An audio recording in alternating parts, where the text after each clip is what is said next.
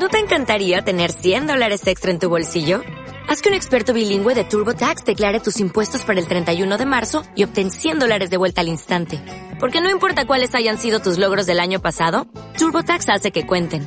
Obtén 100 dólares de vuelta y tus impuestos con 100% de precisión. Solo con Intuit TurboTax. Debes declarar para el 31 de marzo. Crédito solo aplicable al costo de la presentación federal con TurboTax Full Service. Oferta sujeta a cambios o cancelación en cualquier momento.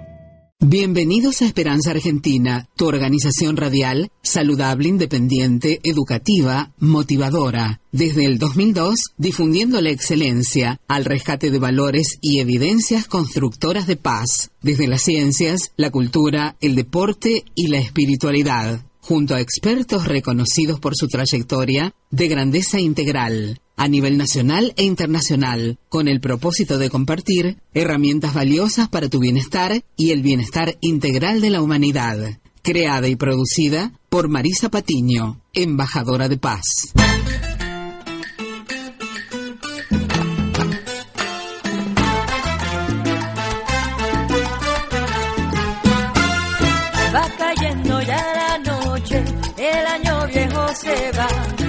Y se lleva los amores que ya nunca volverán y se perdonan toditos los errores y se quiere de verdad y que la vida nos vaya. Feliz año nuevo, feliz 2019.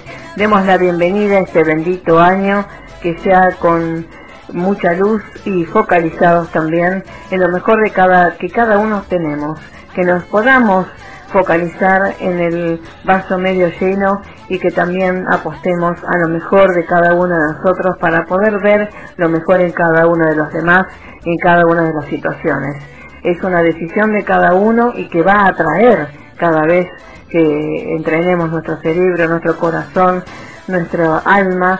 Eh, si podemos focalizar en eso, obviamente vamos a traer muchísimas más eh, bienestar, salud, prosperidad, abundancia y oportunidades para estar cada vez mejor y eso es para todos, eso es algo que todo el mundo lo puede entrenar. Es una decisión particular, por supuesto. Así que les deseo el mejor de los inicios de este hermoso año y que Dios y quien quieran que ustedes crean, el universo, el cosmos, eh, nos sorprenda en cada instante de este hermoso, maravilloso y próspero 2019. Un abrazo fuerte y vamos a la entrevista y a la música que les traje a propósito de este día. Feliz año nuevo. Marisa Patiño, embajadora de paz.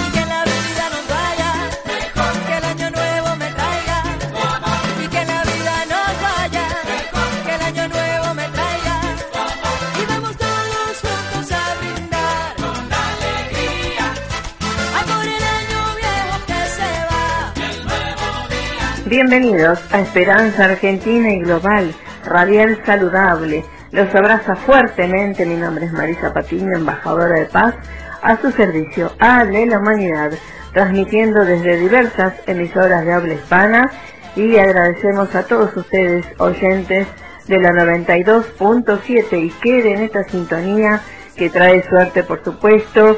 Gracias a Francisco en la operación técnica para leer nuestra hoja de ruta. Gracias a todos los que nos escuchan a través de la www.fmaz.com.ar y también a todos los gentiles que nos escuchan eh, a través de nuestros canales de, o aplicaciones Esperanza Argentina y Global Radial Saludable, descargable en cualquier lugar del mundo, en tu móvil, en tu PC, te acompañamos con noticias, con evidencias para que tú transformes tu vida, para que puedas tener más bienestar, más esperanza y sobre todo más paz para crecer y para desarrollarte con felicidad. ¿eh? Así que ese es nuestro propósito, trabajar seriamente con responsabilidad. Desde el 2002 estamos trabajando junto a los mejores científicos, artistas, gente de cultura, de espiritualidad, de interculturalidad, para que tú tengas la mejor información y motivación para inspirarte y transformarte. ¿eh? En este aquí ahora he dejado estas entrevistas grabadas para que la puedan disfrutar y sobre todo activar su propia esperanza y terminar este 2018 muy bien y sobre todo proyectar un 2019 con alegría, con esperanza, saber ver lo mejor en cada una de las personas, situaciones en donde nos encontremos y sobre todo atraer lo mejor. Por supuesto, eso está en nuestro propósito, ¿sí? Así que bueno, un abrazo fuerte, estamos siempre a su disposición a través de nuestra página oficial web www.esperanzaargentina.com.ar. Un abrazo fuerte y a disfrutar. Esperanza Argentina y su CEO Marisa Patiño, embajada y embajadora de paz, distinción y misión recibida de Fundación Mil Milenios de Paz y Fundación PEA, Asociación UNESCO, desde 2011 a la fecha. Hola, ¿qué tal Marisa? Un gusto saludarte, pues. Buenas tardes. acabamos de Hola, buenas tardes. Bien, eh, no, gracias a ti porque sé que estás eh, revolucionando toda Latinoamérica. bueno, pues muy amable tu palabra, muchísimas gracias. Mira, realmente estamos eh, en una gira presentando el libro, ha sido maravilloso y una gran bendición que podamos llevar el libro y, y hacer estas presentaciones también con las conferencias, el poder de escuchar en muchos de nuestros países latinoamericanos. Así que, ¿qué te puedo decir? Gratitud infinita.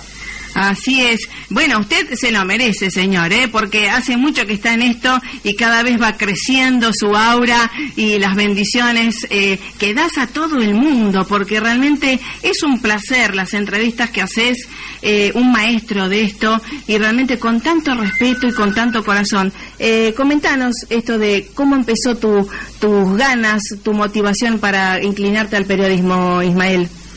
Pues yo tuve la suerte de que no fue algo que yo busqué.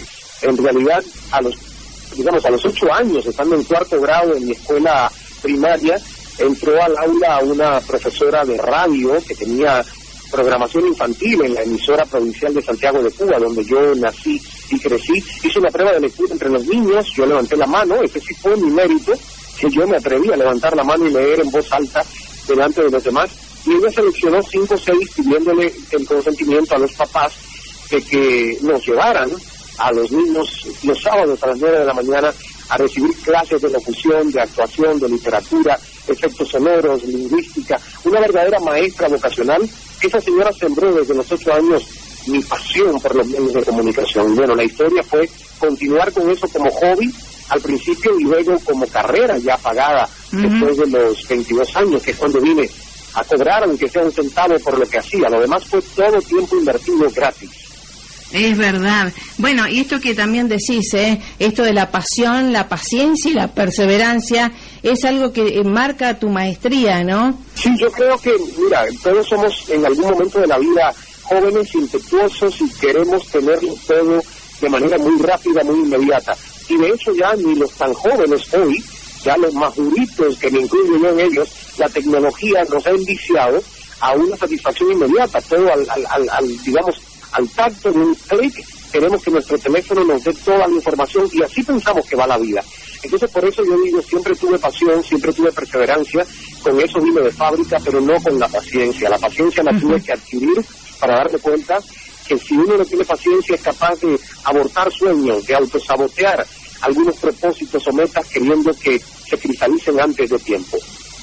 Así es, eh, dicen que la paciencia es la ciencia de la paz y qué difícil, ¿no? En estos tiempos que convidan tanto los, en los noticieros y demás a ejercer la violencia, ¿no? Exacto, exacto. Es triste que, la mayoría de las noticias que vemos sean noticias malas y creo que por eso también como comunicador y trabajando en un canal de noticias, viendo esa necesidad de hacer un contrapeso con tantas tragedias y tantas noticias negativas, es un poco escribir un libro para, para tener mensajes positivos de inspiración, de crecimiento, de empoderamiento personal. Exactamente. Y bueno, eh, obviamente, esto del poder de escuchar, ¿de qué se trata? El poder de escuchar comenzó siendo un libro que yo quería compartir con los lectores, primero a un nivel de comunicación interpersonal, porque ¿quién no quiere tener éxito en la vida? Todo el mundo quiere ser exitoso, todo el mundo quiere ser validado. Y yo me di cuenta que el ser validado implica ser escuchado. Cuando alguien se siente escuchado, se siente importante, se siente trascendente, se siente validado. Entonces el propósito inicial del libro fue ese, dar unas técnicas y consejos de mi experiencia como entrevistador, de cómo realmente hacer una mejor relación interpersonal escuchando a los demás. Pero luego descubrí que nadie puede escuchar a los demás si no se escucha a sí mismo y si no descubre su verdadera voz interior. Y si no es capaz de escuchar también, digamos, a su cuerpo, las señales que el cuerpo nos da y escuchar también ese lado espiritual que todos los seres humanos tenemos. Ya no religioso, ¿eh? sino Bueno, espiritual. Somos seres cual. espirituales. Exacto, eh, justamente, porque digamos, vos habrás pasado también esto de depender del que dirán de afuera, qué lindo, qué feo, me gusta, no me gusta, hasta que uno se encuentra con esa voz interior y empieza a hacerle un poquito más de caso, ¿no? Correcto, exactamente. Y es lo que yo digo, que vivimos aún con todos los civilizados que nos creemos y los desarrollados Mm. que nos creemos, seguimos viviendo en una tribu. Seguimos siendo animales sociales que queremos ser aceptados, que queremos pertenecer, que queremos justamente entrar en el molde social de nuestra cultura, de nuestro tiempo, de nuestra nación. Entonces, eh, yo creo que es bueno hacerse preguntas fundamentales y escuchar las respuestas que vienen a nuestra mente, como quién soy, de dónde vengo, hasta dónde victimizo mi historia, hasta dónde mi historia me define o he sido capaz de superarla.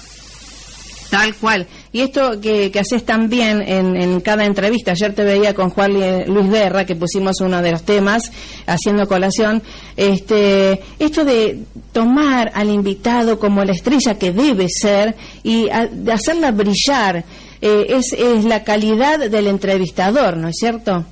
Por supuesto, el reto de este programa y fue cuando yo tuve que cambiar el paradigma de, de lo que era mi carrera como comunicador, que siempre pensé y estuve convencido que me pagaban para hablar bien, para no equivocarme, para ser piquito de oro y no confundir cifras. Y luego en este programa de entrevistas dije, no, no, no, un momento. Si bien soy el hilo conductor porque es el personaje al que todas las noches la gente va a regresar a ver, en el sentido de a ver con quién conversa hoy esta persona, pero el invitado de cada noche debe ser la estrella, debe Tal ser cual. el protagonista, debe tener todo el foco y toda la luz. Y ahí es cuando tuve que cambiar, Marisa, el paradigma de decir, bueno, pues entonces no me pagan para hablar, me pagan para escuchar. Y de esa escucha va a salir la próxima buena pregunta durante la conversación. Exactamente. Y esto co- eh, compartimos totalmente la visión de lo que tiene que ser, este, la, entre comillas, de nosotros la radio. Para mí es un arte, ¿no? Es hacer arte y que realmente, digamos, tiene que impactar en el espíritu de la gente, ¿no? Así es, y la radio tiene, tiene una maravilla, porque hay un medio que es muy esencial, que es la radio. Yo siempre digo que me gusta mucho más que la televisión, los Ujú. derroteros de la vida han querido que yo en los últimos años haga más televisión que radio, pero siempre fue al revés, siempre hice más radio que televisión, hasta que salí de Cuba a los 28 años, y siempre cuando la gente me pregunta, digo, la televisión es un medio masivo, poderoso e influyente, es audiovisual, pero es un medio de apariencia. La radio es un medio de esencias, uno se preocupa por el mensaje. En la televisión hay que preocuparse cómo estás vestido, cómo estás sentado, Ujú. qué gestos haces, que la cara no te brille, o sea, hay demasiada apariencia, ¿no? Exacto. Exacto. Y digamos, ¿cómo podemos los medios de comunicación eh, ser constructores de paz, ¿no es cierto? En medio de la aparente eh, nube de, de violencia que hay, ¿no? Yo creo que dándonos cuenta que nos toca, como responsabilidad social y como medios, que no solo nos toca entretener, que se puede entretener siendo prósperos, abundantes y positivos con el mensaje que transmitimos y que no tiene que ser necesariamente un sermón o algo que la gente diga me están sermoneando. Yo creo que hay maneras muy subliminales y es lo que yo trato de hacer en mis conversaciones y las entrevistas, de colar estos temas de crecimiento personal, de mensaje positivo hacia la gente, pero que no suene a un, un sermón o algo denso, Sí. que suene a una conversación tan entretenida como cualquiera que pueden tener dos amigos en un café. Tal cual. Y bueno, y en tu caso también obviamente sirve muchísimo tu sonrisa, que es algo que también ilumina la, eh, la entrevista. eh, así que bueno, es algo muy saludable eh, para todo el mundo, me parece, ¿no? Y por eso eh, has tenido tantos premios merecidos. Y bueno, cuéntanos qué vas a hacer el primero de diciembre acá en Buenos Aires. Bueno, pues estaré de Paraguay, me voy mañana a Buenos Aires, voy a estar eh, el domingo, que es el primero, en Galería Pacífico a las 18 horas, 6 de la tarde, firmando libros, firmando y haciendo fotos con, con los que se acerquen ahí a Galería Pacífico. Bien, el poder de escuchar de Ismael Cala, realmente un genio, todas tus reflexiones y toda la motivación que das a la gente. ¿eh? Muchísimas gracias, para mí es un honor y un compromiso y bueno, para mi equipo que lo voy a hacer extensivo porque siempre lo digo, este es un trabajo de equipo, es un programa diario, hay veces que hay temas que me interesan más que otros, que estoy mejor preparado, pero tengo un, buen equipo de gente que me arropa y que la verdad es una net de seguridad, ¿no? y aprecio mucho el poder contar con ellos para hacer lo que hoy estamos haciendo. Exactamente. Y bueno, y obviamente eh, esto de jugar en las grandes ligas como es CNN es algo que realmente te lo mereces y que nos da gusto muchísimo a todos los latinoamericanos que estés, ¿eh? Muchísimas gracias. Para mí es un compromiso y fíjate que últimamente he vivido más en un avión visitando los países latinoamericanos que en mi casa en Miami porque el compromiso mío es no estar justo en Miami aislado de la realidad latinoamericana, sino ser parte de ella y es por eso que me tomo de verdad muy en serio esta posibilidad de visitar país por país, conocer a la gente a la que le hablo, porque es la única manera de identificarme plenamente con ellos. Exactamente, así lo sentimos nosotros. Creemos que en, esta, en este diálogo, en esta entrevista y en tu libro también estás abrazando a muchísima gente y ayudando, como nosotros decimos acá, a rescatar la esperanza, ¿eh? que es algo muy valioso y a ser un revolucionario, como dice el Papa, ¿no? Exactamente, y por cierto que el Papa acaba de mandar un mensaje con este tema del escuchar, donde exhorta a la gente a escuchar, que cuando lo leí dije, wow, qué maravilla, ¿verdad? Que en todos los aspectos de la vida eh, realmente se, se note y se destaque la importancia de aprender a escuchar como herramienta de mejoramiento humano. Así es, ¿eh? Así que bueno, a escucharse y a escuchar al otro también genera empatía, genera unidad y obviamente como embajadores de paz, que obviamente vos también lo sos, ¿eh? Con toda la actividad que estás haciendo, eh, esto recién empieza, ojalá que así sea Ismael Cala te aplaudimos del corazón, te admiramos y ya te vamos a aplaudir eh, físicamente el primero de diciembre acá en Buenos Aires. Muchísimas gracias, Marisa. Te espero entonces para poder darte no uno, sino dos besos si te veo el primero de diciembre a las 18 horas en Galería Pacífico. Bueno, así que muchísimas gracias y que sigan las bendiciones porque esto recién empieza y obviamente continúa para ti infinitamente. Gracias por estar y representar a los latinos también, también, ¿eh? Eso, bendiciones. Igualmente para ti, todo tu equipo, Bruno y toda la gente allá de CNN.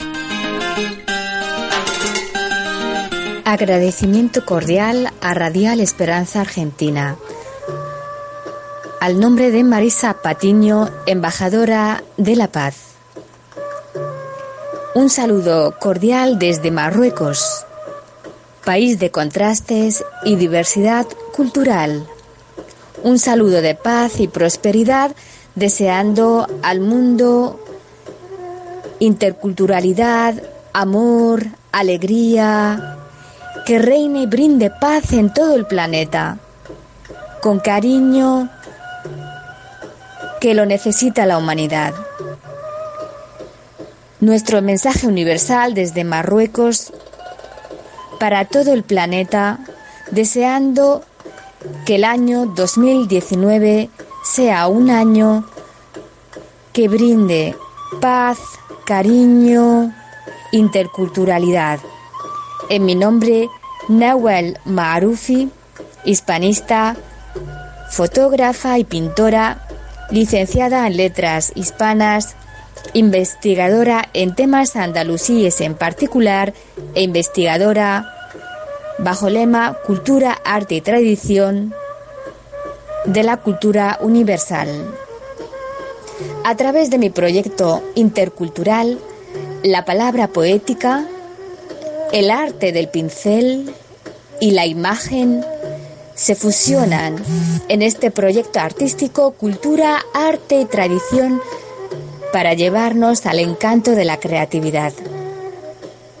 La cultura andalusí es un vínculo intercultural a través de la música, la gastronomía, la poesía e incluso la vestimenta a través de la vestimenta árabe, en concreto el kaftán marroquí, es un viaje a través del tiempo, en donde la mujer andalusí conserva su cultura a través del arte y la tradición, deseando que el 2019 sea un año de paz. Dedico mi poema para Marisa Patiño por tanto esfuerzo que está gestionando a través de Radial Esperanza Argentina para que brinde amor para toda la humanidad, cultura, arte y tradición.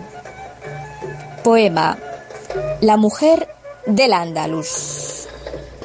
Mis despertares son eternos, llenos de recorridos. De la ruta de las especias, camino historia de sudor y sacrificio. Del Andaluz me vine y al Andaluz vuelvo un recorrido. Me llevo agua del río y traigo jena en hojas de rocío.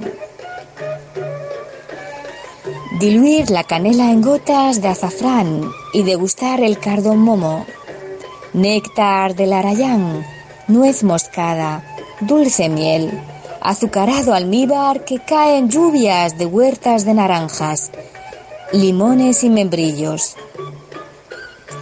Dulce miel atraviesa huertas, cultivos, acequias, agudos cilantros, granadas de olor a tierra, zonas de regadío, refrescantes de limones y jengibre, sorbetes de rosas frescos y fríos. Me llevo agua del río y traigo jena de rocío. La mujer del Andaluz. Cultura, arte y tradición. Un saludo desde Marruecos, concretamente desde Tánger, Nawal Marufi. Muy estimado pueblo argentino, aquí les habla Daniel Erdmann, el fundador y director de la World Mediation Organization, o sea, de la Organización Mundial de la Mediación. Le doy las gracias a la señora Marisa Patiño por haberme ofrecido la oportunidad de desear a todos ustedes una feliz Navidad y un próspero año 2019. Rogamos todos que el mundo se vuelva a un hogar más armónico, sin conflictos armados, y que nosotros aprendamos otra vez poner el foco de nuestras vidas en el desarrollo propio, en el amor a nuestras familias y en el apoyo de nuestros prójimos. Tengan presente que el ser humano para ser feliz necesita el intercambio social con sus parecidos en la vida real, es decir, bien lejos de celulares y computadoras. A todos ustedes que se interesan por nuestra iniciativa pacífica, les invito a la página del web worldmediation.org. Que se cuiden todos con mucho amor. Daniel Erdmann.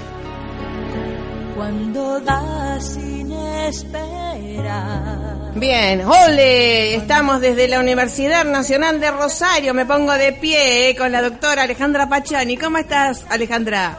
Hola, buenas tardes, Marisa, Sí, ¿cómo estás? Soy una fanática de Rosario. de la UNR también y, y me pongo de pie por todos los docentes de allá. Y bueno, profesionales como vos, más allá, te presenté como una ramayense, ¿se llama? Ajá, ¿Se dice? sí, Sí, muy bien, muy bien. Así que bueno, estamos este, permutando localidades. Está muy bueno. Bueno, ¿estás en el laboratorio, doctora Pachoni? Sí, sí, sí, sí. Qué sí, bueno. ¿qué cuentan por ahí los animalillos? ¿Están muy estresados o no? Eh, y un poquito sí, un poquito Ay, sí. Dios mío. Bueno, ahora nosotros estamos un poco más alegres, me parece, porque ha salido el sol, ¿no? Así es. Ah, bueno. Así es. Bien, eh, realmente te quiero aplaudir porque sos una joven profesional científica argentina que trabaja eh, en pos de la calidad de vida de, de la humanidad, yo digo, ¿sí? Y este es un legado que todos los científicos dejan eh, para la posteridad, ¿eh? Así que, bien. Eh, entonces, esto de, yo puse como invitación a las neurociencias, la toxicología, las adicciones, y esto tendrá algo que ver el estrés y las adicciones, este, doctora Paccioni, comentame qué estás eh, experimentando justamente en el laboratorio. Eh, bueno, mira, en realidad eh, hay una, una relación muy íntima entre, eh, hay una gran interacción entre los efectos del estrés y los efectos de las drogas de abuso. Eh, no soy solo yo, en el mundo hay muchos grupos Sí. que estudian esta interacción y eh, lo que se ha observado principalmente hasta el momento en adultos es que eh, el estrés aumenta los efectos de las drogas de abuso e inclusive es un factor importante en la reincidencia a los efectos de las drogas. Sí, y justamente el estrés, ¿en qué etapa de nuestra de la vida del animalito que después se lleva eh, en, en la otra vida, no? Bueno, en realidad eso era lo que te decía. En, principalmente lo que se ha hecho hasta el momento y lo que otros grupos han estudiado es los efectos del estrés en la edad adulta Ajá. y los efectos de las drogas también en la edad adulta. Bien.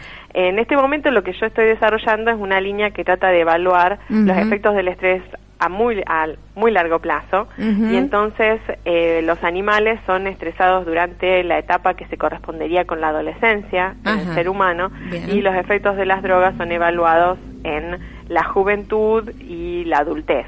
Bien. Entonces eso lo hacemos, eh, en el caso del animal es entre un mes y 40 días, Ajá. sí, cuaren- entre un mes y dos meses, mejor dicho, entre la, la adolescencia y la Claro. juventud, la adultez, eh, pero digamos, y- si bien es un mes, es un periodo muy largo, ¿sí? Claro. y lo que observamos son eh, efectos remanentes, nuestros animales que fueron sometidos a el estrés, que nosotros usamos el aislamiento social como un estrés, Eh, eh, sí, de, de vuelta vamos a recordar qué era el- la definición del estrés para nosotros. Eh, Eh, en realidad, digamos, es distrés. toda, toda aquella situación que eh, para la cual no estamos eh, preparados para responder. El estrés es una eh, es muy difícil eh, definirlo. Sí, como sí, pero para recordar la gente, ¿no? Claro, es, es muy complejo. Sí, Mm, sí. Y en los modelos animales se evalúa eh, a través de diferentes formas, porque el estrés puede ser eh, de tipo psicológico o físico. Ajá. En el caso de los animales, más que nada. Sí, sí, sí, sí, sí, Entonces, hablando de eso. eh, en el caso, por ejemplo, de los animales, el, el animal eh, es eh, las ratas, básicamente son animales sociales, animales que viven en colonias, en grupos.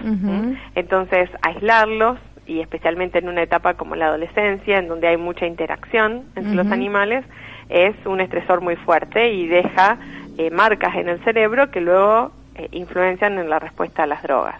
Y en los seres humanos, eh, digamos, este aislamiento social eh, se podría relacionar con eh, la influencia de los pares, con el hecho de eh, problemas por ahí, el mismo autoaislamiento que hacen algunos adolescentes por no sentirse parte de eh, un grupo. Eh, todas ese creo que el adolescente es una es un individuo que socializa mucho y es muy digamos eh, toda la respuesta de la sociedad lo influencia demasiado y puede generarle situaciones de estrés Claro, con- eh, digamos en, en, en lo cotidiano y, y en lo constante, ¿no? En el tiempo, en el tiempo. Eh, y esto, obviamente, eh, nosotros vemos ahora mucho de las patologías de la, del abandono, ¿no? Ya sea por parte de familias muy pudientes o de, mm, de, de sociedades este, carentes, ¿no? Sí. ¿Esto tiene algún alguna fase que ver con el estrés que estás hablando? y sí sí Ajá. sí sí sí sí, sí. Eh, digamos son eh, situaciones que van a hacer a esos individuos Sí, que sí. sufren este tipo de, de problemas más susceptibles Ajá. a desarrollar una adicción Ajá. Bueno, entonces, eh, como siempre decimos, esto es para prevenir y Exacto. entonces esto se puede prevenir sanando un poco la familia, ¿no? Sí, eh, creo que, digamos, así como hay factores que eh, aumentan la vulnerabilidad de los individuos o la susceptibilidad de los individuos, también hay factores que los disminuyen. Y Claro. entre ellos el apoyo y la integración de las personas en la familia, el hecho de tener eh, una familia que esté comunicada, integrada y apoyando a la persona es un factor muy importante. Eh, otra cosa que también se ve como un factor positivo es el hecho de las actividades que las personas realizan, el hecho de tener eh, el, el estudio, por ejemplo, la prevención y la- el conocimiento de los riesgos y además eh, las actividades extras que por ahí se pueden realizar y que hacen que la persona esté pensando en otra cosa, pensando en cosas más productivas. Recreativas. Exacto, eh, ¿no es actividades creativas o deportivas. Claro, recreativas, claro, el deporte, la música, el arte, Exacto. ¿eh? Exacto. que conectan neuronas también. Sí, Estuvimos con el doctor Albino también y esto de la de la estimulación temprana, la buena alimentación, por supuesto, pero y no solamente este física, ¿no? sino la alimentación emocional. Exacto, sí. ¿Mm? Sí, de la sí, contención. Así que bien. Bueno, y, y- y también esto de, nos vas a hablar un poco, eh, los otros días salió en un artículo eh, eh, la, la neurobiología del placer o del displacer, que tiene que ver con la dopamina, ¿no? Sí. Eh, y comentanos un poco para que la gente lo entienda, eh, qué nos pasa, porque bueno, muchas veces este, también no solamente son adicciones a, a- a drogas, sino a veces a los hidratos de carbono. Cuando estamos deprimidos siempre vamos a la panadería, dame dos, dos docenas de factura, de chocolates, y o a personas, ¿no? ¿Cómo es el proceso de la adicción interna? Eh, bueno, mira, la, la idea es que eh, justamente las drogas tienen estos efectos tan poderosos porque actúan sobre el circuito en el cerebro que controla las sensaciones de placer.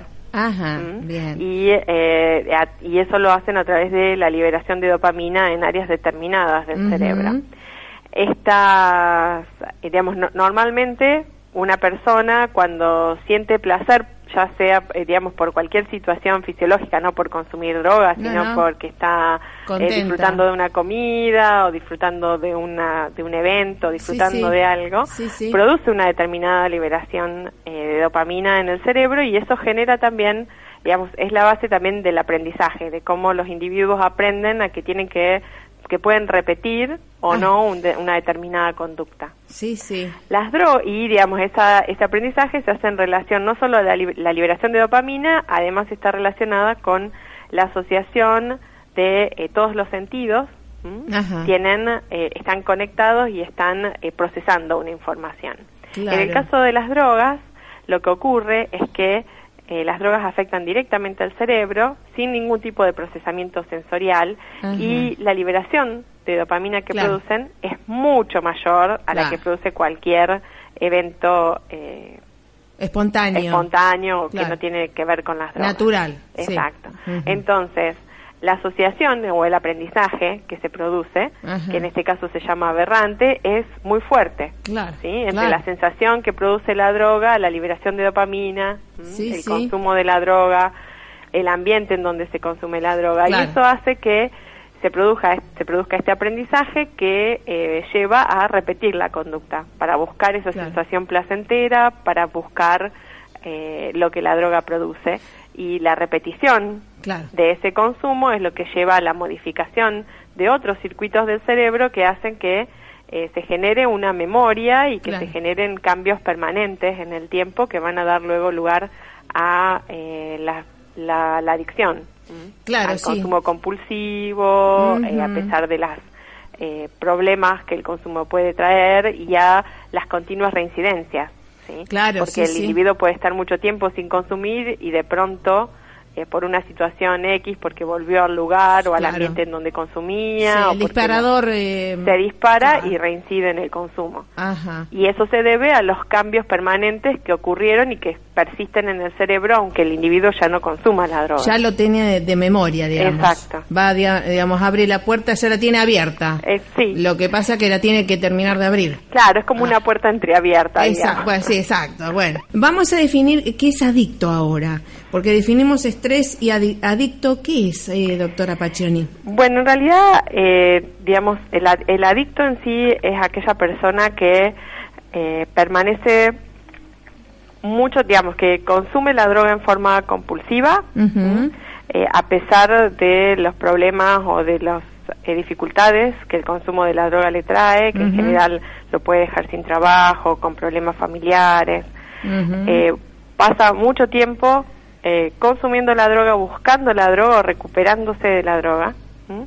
y eh, sufre recaídas luego de eh, un tiempo de abstinencia o recaídas recurrentes en el consumo de la droga. Eh, la idea es que el proceso es un proceso continuado, ¿sí? Eh, Sí. que, que se inicia con el consumo social en Eso, a general. ver, digamos, ¿cuál es el inicio para prevenir o estar alerta, yo digo siempre a los padres, ¿no? Ujú. el, el inicio en general es el consumo social, el consumo en las salidas, en las fiestas. Eh, ¿El consumo de qué, doctora? ¿De- ¿Puede ser tabaco, alcohol común, digamos? Y, ¿cómo eh, es? digamos, entre la, en la categorización, en la, en la clasificación de las drogas de abuso, Sí. uno puede hacer una discriminación A entre ver. las drogas socialmente aceptadas y las que no son, eh, y las ilegales. Exacto, a ¿sí? ver. Y dentro de las socialmente aceptadas incluirías el alcohol y la nicotina, que sería el- la base del tabaco, digamos, el principio activo del tabaco. Y dentro de las ilegales, ahí incluirías la cocaína, la marihuana, el éxtasis, eh, todas Sí, las sí, sí. heroína. Sí, sí. Y también tenemos drogas eh, que también pueden ser abusadas, que son drogas que en general se usan para prescripción, eh, que serían drogas fármacos, Claro, que tienen un. Fin eh, que se deberían usar para, un para una determinada enfermedad, pero en Mm. realidad eh, son abusadas por personas por eh, sus efectos psicotrópicos. Eh, ¿Cómo cuáles? Que por ahí vos que hay como mucha- por ejemplo sí. eh, las benzodiazepinas, Sí. como el, el roibnol o, o mm, eh, antitusivos o sustancias que tienen eh, compuestos opioides, fármacos que tienen compuestos opioides en sus formulados, Ujú. Que se usan en general para el tratamiento de la tos, Sí, porque hay mucha gente que o obviamente... otros psicotrópicos, digamos, eh, antidepresivos, Sí, que en sí. general se mezclan con eh, alcohol o con otras sustancias, entre sí. Sí, sí. Toda la, eh, no sé cómo estará esto de la venta libre o no, pero hay mucha gente que viste que le dice, bueno, tómate esto para dormir, que se está estresado, eh, esto del ritmo del sueño eh, Claro. cambiado, y bueno, obviamente después se entra en otro Eh, en general, pasaje. Eh, creo que, o sea, no son de venta libre, son todas, al, con- al contrario, son todas con claro. recetas archivadas, Ah, pero eh, hay una venta eh, Paralela. paralela, exacto. Sí, sí. Hoy, hoy, estábamos escuchando en la radio que había varias farmacias eh, paralelas en el otro. Así que bueno, lo importante es prevenir y que no, no llegar a, a la tentación, entre comillas, y no necesitar, porque si estás en el deporte, ¿no es cierto? Claro, cubrir Nuevamente. esas, digamos, en general esto se hace eh, por un par de razones. Entre ellas es una es para sentirse bien Sí. eh, y otra es para sentirse mejor, porque uno tiene algún problema y necesita sentirse mejor, entonces consume la droga. También puede consumir porque lo presionan los pares, que en general sucede en la adolescencia, eh, y El exitismo. Claro, y porque el, eh, digamos, porque, eh, por ejemplo, en el caso de eh, querer tener un mejor rendimiento y creer que estas sustancias van a mejorar el rendimiento físico o psicológico. Claro, claro. Esas Sí, sí. serían las razones por las cuales se inician los consumos. Y creo que el hecho de eh, tener una familia que eh, apoye a las personas, una familia que contenga, eh, el hecho de eh, tener actividades extras que permitan eh, obtener situaciones de placer o sentirse mejor a través de otro tipo de actividades como el deporte o el, el arte. Y eh, la educación en sí, el conocimiento, el conocimiento Claro. del riesgo que uno corre iniciando el consumo, creo que son claves y son factores eh, que aumentarían la prevención, facilitarían Eh, la prevención. Sí, eh, para mí es en realidad una paradoja en donde la gente se quiere liberar y queda más esclavo, ¿no? Exacto, ¿Mm? sí. Eh, porque se quiere liberar de algo y, y se, digamos, se fomenta eso se, y, y, bueno, quiere evadirse, ¿no? Sí. Y se hace cada vez más esclavo de, de su propia muerte, ¿no? Porque se llega a la muerte con esto de las adicciones. Y en algunas situaciones sí, o sea, hay drogas que en eh, la, la sobredosis puede producir la muerte.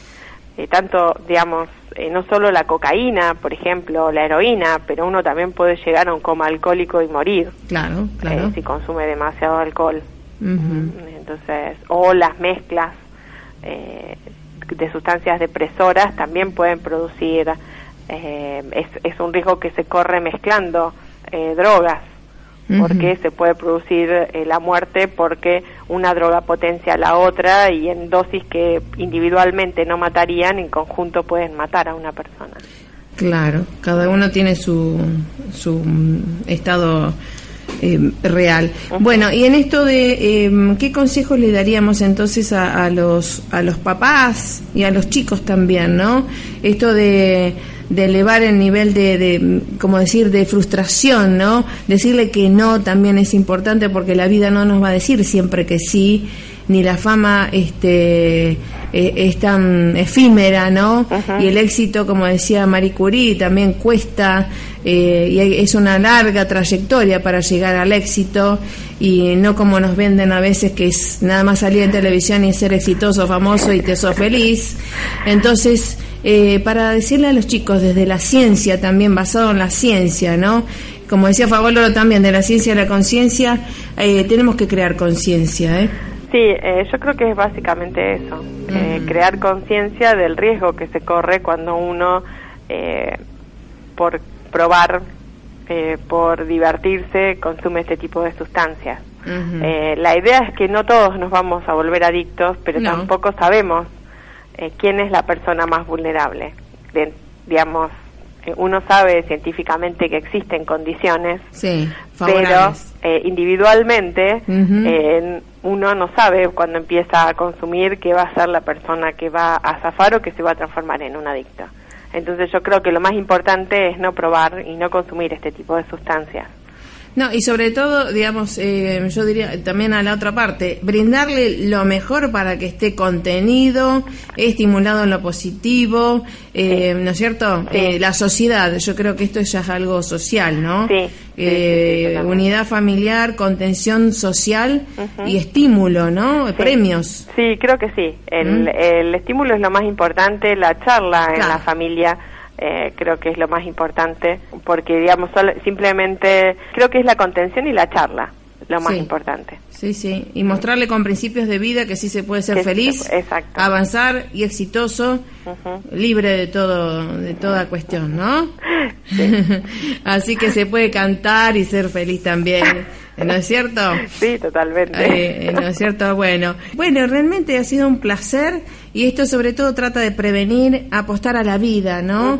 Eh, reivindicar la vida, los buenos principios, las buenas compañías y lo otro, este, respetar las, las elecciones. Sí, respetar las diferencias. Tal cual, tal cual, ¿eh? Así que eso es muy importante. Doctora Pachene, muchísimas gracias por tu excelencia, por tu ciencia también y por tu buen humor también, ¿eh? Bueno, muchas gracias a vos. de mi tierra bella, de mi tierra santa.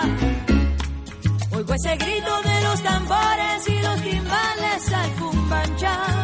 En el día de hoy un programa especial, prevenir esto del mal de Alzheimer, ¿eh? que no solamente afecta eh, a, nuestra sociedad, sino a un paciente, a toda la, la familia, ¿no? Afecta e, e impacta. Programa radial que te hace bien. ¿Y cómo nos lo va a hacer bien? Por supuesto, ¿eh? con la licenciada Teresa Torralba, jefe de Neuropsicología del INECO y del Instituto de Neurociencias de Fundación Favaloro. Gracias por estar ahí, licenciada Teresa Torralba. ¿Qué tal? ¿Cómo le va? Muy bien, gracias a Dios. ah, Bien, y bueno, obviamente, con usted mucho mejor, ¿eh?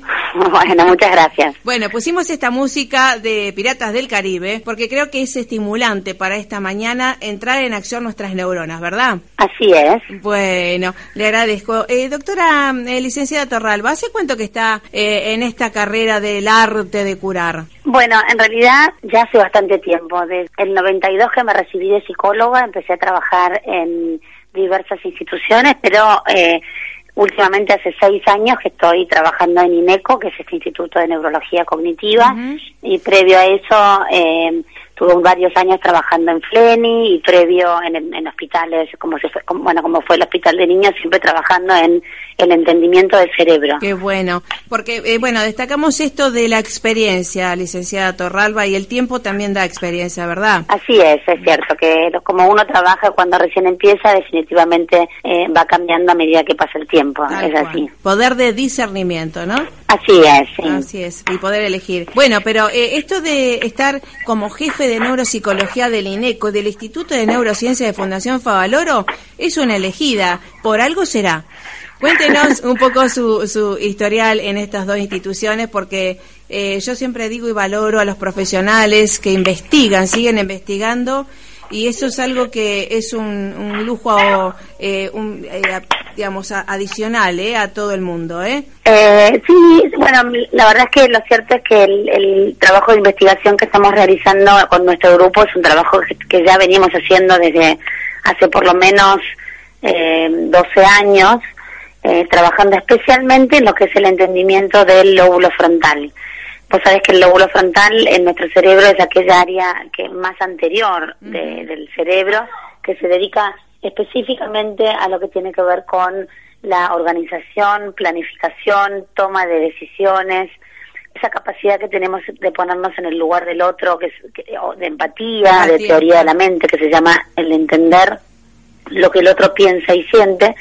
Y hay muchas patologías que afectan justamente el lóbulo frontal. Y por lo tanto, hace ya casi 10 años que lo que estamos haciendo es eh, justamente estudiar patologías como, por ejemplo, la demencia frontotemporal, que es una patología que se atrofia muy selectivamente en sus inicios esta parte del cerebro que es la corteza órbito-frontal de los lóbulos frontales. Y además trabajar con, con- con controles normales, es decir, cómo, es- cómo funciona en personas como nosotros, que no Sí. tenemos una patología en particular, esta área del cerebro. Y además cómo prevenir también, porque el, el tema de prevención es algo supremo. ¿eh? Eso es cierto. Bueno, en el campo de, de- de la neuropsicología o de las enfermedades neurológicas o neuropsicológicas, eh, estamos tratando de no usar el término prevenir porque eh, lamentablemente por el momento muchas de estas patologías o enfermedades neurodegenerativas no tienen prevención. Lo que tienen y de lo que sí hablamos mucho es cómo hacer- cuáles son los factores protectores del cerebro para que una patología como podría ser cualquiera de estas patologías que afecta el cerebro, entre ellas, por ejemplo, el Alzheimer, que es a, a la gente a quien le tiene tanto miedo, eh, podamos protegernos de que sus síntomas aparezcan lo más tarde posible en nuestra vida. Tanto es así como que allá hay estudios de investigación que han demostrado que personas que protegen su cerebro correctamente, lo que pueden lograr es mismo tener la genética o la patología dentro del cerebro de la enfermedad, pero no tener una mente enferma, no tener los síntomas, que eso es lo que uno quiere, ¿no? En definitiva, Claro, claro, el resultado. el resultado, así es. Bueno, estábamos a- eh, los otros días con el doctor Albino y esto de, desde el campo de la maternidad en los primeros años de vida de la criatura, ¿tiene algo que ver la nutrición con nuestro estado cerebral del, del cuerpo, del cerebro? Y por supuesto, por supuesto que en realidad el estado de nuestro cerebro tiene, eh, digamos, es consecuencia de múltiples factores. Uno de ellos y muy muy importante es la nutrición, por lo, y especialmente en los primeros dos años de vida, que es eh, son los primeros, los, esos años son nosotros les llamamos las ventanas de oportunidades, porque cuando lo que uno no hace durante los primeros dos años de vida marca eh, a a fuego, tiene, hace una marca indeleble en el cerebro de, de, de- de la persona, no del chico. Entonces, eh, realmente la nutrición, eh, no solamente en los primeros dos años de vida, sino mismo en el, en- en el periodo del embarazo del, del niño, o sea, de la madre y el, los primeros nueve meses de gestación, son muy importantes también para el desarrollo normal de un cerebro que luego va a tener las potencialidades, todas aquellas potencialidades para lo que vino, para poder desarrollarse. Entonces, realmente la nutrición en los primeros dos años de vida es, es importantísima y no deja de serlo en realidad durante toda nuestra vida, pero los primeros dos años de vida parecen ser como el pilar fundamental para que todo el resto luego suceda, ¿no? Así es. Eso a detallar porque mm, la gente cree que, bueno, eh, además después del ejercicio, de la memoria intelectual, pero si te deja señales, ¿verdad? O secuelas esto. Absolutamente, pero pero bueno, es, es una combinación. Realmente, eh, cómo pensamos es una combinación de, de, de estos factores que tienen que ver con cómo nos alimentamos, que cómo está nuestro cuerpo físicamente. Tenemos que entender que el cerebro, que es el, el, el órgano más importante para nuestro pensamiento, está inmerso en un cuerpo y ese cuerpo se alimenta, eh, digamos, se nutre a través de los alimentos. Por lo tanto, la dieta que hagamos, la alimentación que tengamos, eh, el estado físico que tengamos directamente afectan cómo pensamos, ¿no? Esto de disociar un poco mente-cuerpo eh, es, es algo que ya ha pasado de moda. Hoy en día sabemos que todo es un gran conjunto y no solo eso, sino también el estado emocional de las personas, es decir, cómo nos sentimos, eh, la depresión, la ansiedad, tantas pa- patologías o síntomas que están tan presentes en nuestra sociedad actualmente son definitivamente agentes que afectan la forma en que pensamos, la forma en que memorizamos, la for- nuestra nuestra forma eh, de proceder a nivel cognitivo. Así es. Y bueno, eh, hablando del cerebro, esto de las neuronas, eh, de la neuroplasticidad, comentanos un poco eh, sobre las nuevas, eh, nuevas, ¿no? Bueno, eh, las, las nuevas investigaciones eh, son realmente muy esper- esperanzadoras, ¿no? Y porque quizás lo que empiezan a hablar es este, es, digamos, este término que acabas de nombrar, que es la neuroplasticidad, que y la neurogénesis, quizás son los dos términos más nuevos que se están eh, que están apareciendo en el ámbito de las neurociencias. La neuroplasticidad es esa capacidad que tiene nuestro cerebro de adaptarse a los cambios. Es decir, si llegara a haber una lesión en nuestro cerebro, hay eh, otras neuronas que van a ser capaces de adaptarse a las funciones de esas neuronas que ya no funcionan más. Por lo tanto, el, el, digamos, el término neuroplasticidad eh, eh, de, de alguna manera caracteriza a nuestro sistema nervioso, a nuestro, a nuestro cerebro, a nuestras neuronas en particular, y nos dan la esperanza de poder hacer o e ingresar en el campo de la rehabilitación. Es decir, cuando uno tiene que rehabilitar algunas funciones y cuando uno tiene que rehabilitar, eh, no sé, el, el bíceps porque está ha, sufrido una lesión en, en, no sé, en el brazo, eh, lo mismo uno piensa que si tuvo una lesión o una injuria o, o algo está sucediendo en una parte del cerebro, contamos con esta, este, esta característica única del sistema nervioso central, de nuestro sistema nervioso en general y de las neuronas en particular, que es esta de adaptarse a los cambios que suceden en nuestro cerebro. Y por otro lado, la gran novedad es la neurogénesis, que es todavía muy, muy, muy nueva. Yo voy a ser muy cauta en, la- en- en lo que diga acerca de la neurogénesis porque eh, la verdad es que no me quiero adelantar a los hechos en particular y a las publicaciones científicas, pero sí se sabe que así como se conocía que especialmente en los canarios, se había hecho en los, primeros estudios de investigación eh, de un investigador argentino que se llama Nottebohm y que, y que ha logrado el premio Nobel a partir de esto, eh, donde él, él encontró que en los canarios había neurogénesis, es decir, reproducción de nuevas neuronas en los cerebros de los canarios cantores, ¿no? Cuando cantaban los canarios había un área del cerebro que tenía que ver perdón, con un área similar a la que luego lo encontraron en los seres humanos, que a través del entrenamiento aparecían nuevas neuronas. Y esto fue, el primer descubrimiento fue de él y en los canarios. Y hoy en día, eh, esto que en realidad tanto esperábamos los científicos, empezó a suceder o empezó a, comenzaron a, a verse en las primeras investigaciones la presencia de neurogénesis en los seres humanos. Es decir, hay un área del cerebro que se llama el hipocampo, que está dentro de los lóbulos temporales, que es el área más importante para la memoria. En esa área del cerebro es donde parecieran haber eh, proliferación de nuevas neuronas, y que esto se llamaría neurogénesis. Por lo tanto, esto abre, y hasta ahí es donde yo puedo decir con, con mucha tranquilidad y precisión de que esto ya sucedió. Que tiene Ahora hay muchísimos claro. Ahora hay muchísimos, claro, eh, centros de investigación que están siguiendo esta línea de- esta línea de investigación y bueno, ya de a poco iremos informándonos acerca de qué es lo que sucede, eh, digamos, en este campo. Pero, como les decía antes, es una esperanza enorme también para eh, especialmente aquellas personas que sufren enfermedades como, por ejemplo, el Alzheimer o eh, que afectan justo los hipocampos o enfermedades como la epilepsia que con el paso del tiempo y las crisis repetidas también afectan y atrofiando y, lesionando eh, muchas veces los hipocampos u otras áreas del cerebro, o pacientes que han sufrido accidentes cerebrovasculares o traumatismos de cráneo, donde se generan lesiones muy importantes en el cerebro y eh, eh, la esperanza de que existiera esta posibilidad de la neurogénesis eh, a través de lo que fuera, a través del entrenamiento, a través de eh, ciertas medicaciones que favorezcan que esto suceda, a futuro por supuesto, seguramente va a ser eh, un- una noticia espectacular para toda la comunidad. Eso es calidad de vida para toda la sociedad, ¿verdad? Tal cual. Licenciada Torralba, ¿qué es mejor? Digamos, hablé, a veces se ha hablado de Einstein, que más allá de las neuronas que tenía, eh, tenía interconexiones, eh, la, la sinapsis, estas conexiones eh, eran mucho más abundantes que el, el común de la gente. ¿Influyen algo las conexiones? Eh, bueno, desde ya, desde ya que eh, nuestras neuronas eh, aisladas no servirían de nada.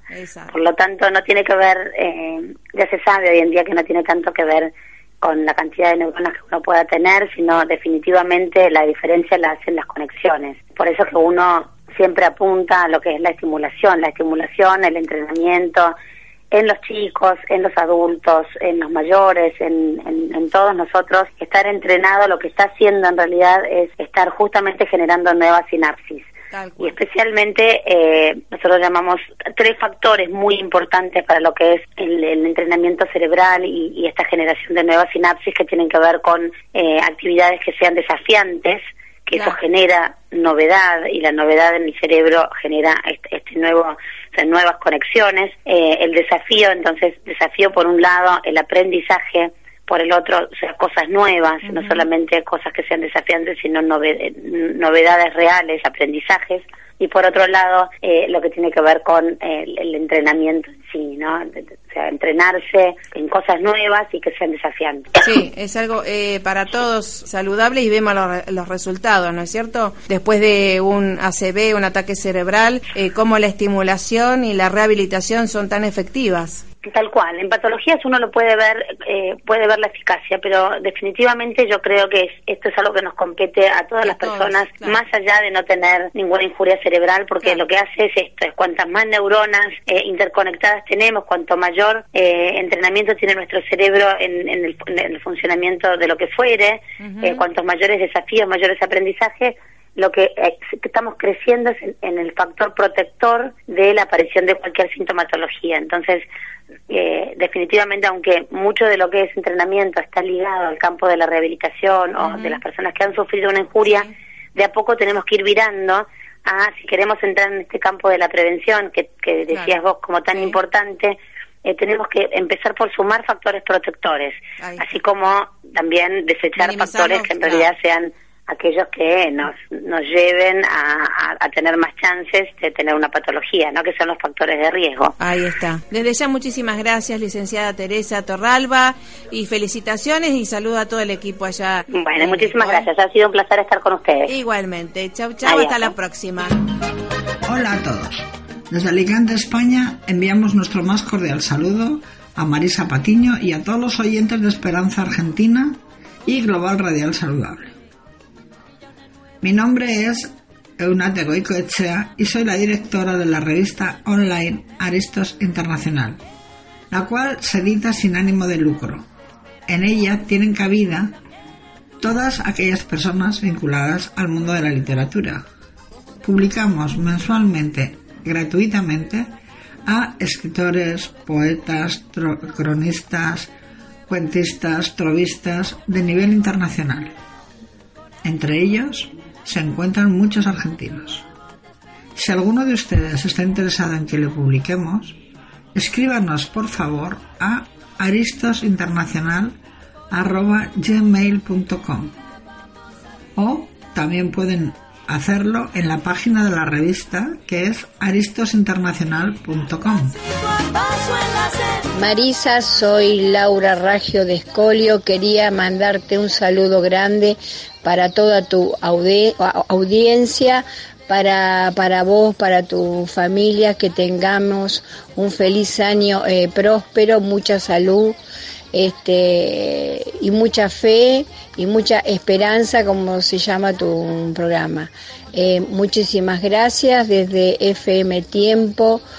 Varadero, te saludamos todo el personal, eh, para todos, muchísimas gracias, un beso grande, feliz, felices fiestas, un beso grande. Hola a todos, hola Marisa Patiño, mi gran amiga, como te quiero. Que en estas fiestas la magia sea tu mejor traje, tu sonrisa el mejor regalo tus ojos el mejor destino y tu felicidad mi mejor deseo. En este nuevo año, rodéate de todo aquello que te haga feliz y despréndete de todo aquello que te haga llorar. Un sabio dijo, la riqueza de una persona se mide por la cantidad y calidad de los amigos que tiene. Gracias por ser parte de mi fortuna. Es el deseo de quien te habla de Susana Leusi de Varadero eh, y desde mi corazón y desde mi gran programa que, que tanto quiero a su manera y ojalá que con esto podamos recorrer el mundo deseándole muy buenos augurios a toda, toda la humanidad. Te mando un beso grande y espero que te guste. Te deseo eh, una muy buena Nochebuena, feliz Navidad, que el año siguiente sea de amor, de paz, de trabajo, de esperanza. Eh, es el deseo de Luquit, peluquería, eh, estilista en Varadero. Abierto todos los días eh, con la mejor atención y felicidad. Eh, felicidades para todos, eh, buen año, buen comienzo de año. Un beso y un abrazo grande. En nombre de Templanza, Espacio Educativo de Apoyo Pedagógico, y en el mío personal, profesora diplomada Adriana Ruth Lichtenstein, deseamos a Marisa Patiño y a Esperanza Global un próspero y feliz 2019, que haya paz hoy y siempre en los hogares argentinos, del mundo y de todos los planetas que habitan este cielo celestial. Sigan los éxitos. Abrazos y bendiciones para todos. Marisa, un gusto saludarte, saludar a la audiencia de Esperanza Argentina y Global. Felicitaciones por toda la tarea desarrollada durante el año, por los valores de la vida, de la familia, de la paz que, que es tan importante en este tiempo. Muchas gracias por todo lo compartido durante el año, por hacer sinergia y que en estas celebraciones tan importantes que vivimos a fin de año eh, podamos eh, realmente captar la esencia de estas celebraciones que es de, de amor, de perdón, de reconciliación, de encuentro, de familia y de compromiso de, de vivir estos valores en este nuevo año que nos está esperando, el 2019, con los brazos abiertos. Un abrazo grande, muy felices fiestas en familia y soy Miguel Werner de UPF Argentina. Bendiciones. Bueno, este es un mensaje para Marisa Patiño y para toda la audiencia de Esperanza Argentina. Un mensaje de felices fiestas y de paz. Eh, soy María Teresa Barrios, fundadora junto con Alicia Cabezudo y Pablo Ruzafa de la ONG Copaz, Constructores de Paz. Pero somos un gran equipo detrás de esto que tenemos el objetivo de trabajar juntos para la defensa y la promoción de los derechos humanos, en especial de las niñas, los niños, adolescentes y mujeres. Y buscamos promover a través del arte y la educación popular, la filosofía y el deporte la construcción de culturas de paz como una práctica pedagógica que potencie, libere e inspire eh, a los niños de hoy. Trabajamos específicamente en el barrio Toba de la ciudad de Rosario y bueno, eh, este fue nuestro primer, primer año de actividades. Esperamos el año que viene seguir sumando y bueno, espero que también eh, podamos trabajar conjuntamente con otras eh, organizaciones que, que trabajen para lo mismo. Un saludo grande a todos y que tengan un muy buen 2019. Gracias por habernos acompañado en esta otra edición de Esperanza Argentina y Global Radial Saludable. Gracias Francisco, gracias a todos los oyentes de la 92.7 y gracias a todos los oyentes del mundo a nivel internacional que nos siguen y comparten también estos audios esperanzadores sobre todo y con el sello de excelencia que usted se merece. Recuerde que estamos siempre a su disposición en la www.esperanzaargentina.com.ar y también a través de nuestros seminarios para superarte a su disposición para viajar y eh, capacitar a todo el mundo, eh, para que esté cada vez mejor. Finalizar bien un 2018 y comenzar mucho mejor este bendito, maravilloso y próspero 2019 para todos. Un abrazo fuerte. Chau, chau.